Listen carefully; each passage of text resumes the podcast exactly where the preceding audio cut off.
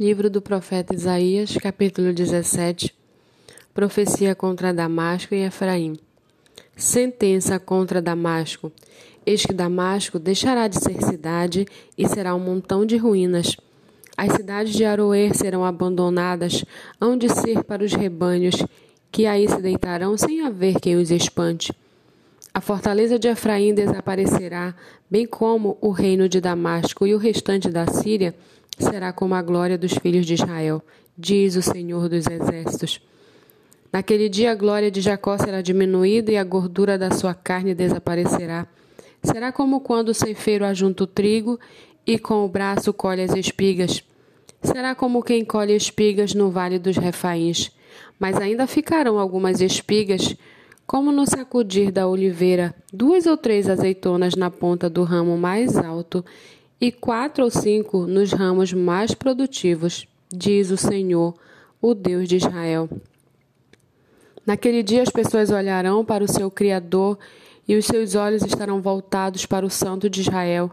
Eles não olharão para os altares, obra de suas mãos, nem voltarão os olhos para os que os seus dedos fizeram, nem para os postes da deusa Será, nem para os altares do incenso Naquele dia, as cidades que eles fortificaram ficarão como os lugares abandonados no bosque ou no alto das montanhas, os quais no passado foram abandonados diante da chegada dos filhos de Israel, e haverá desolação.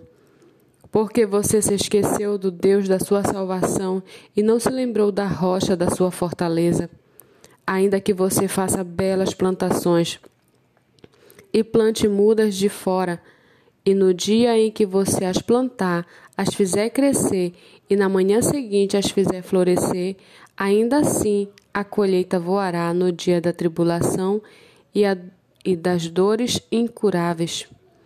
Ai do bramido dos grandes povos que bramam como bramam os mares, e, os rugi, e o rugido das nações que rugem como rugem as águas impetuosas.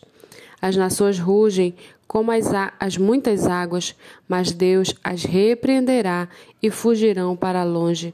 Serão afugentadas como a palha dos montes diante do vento e como o pó levado pelo tufão. Ao anoitecer, eis que há pavor, e antes que amanheça o dia já não existem. Este é o destino daqueles que nos despojam e a sorte daqueles que nos saqueiam.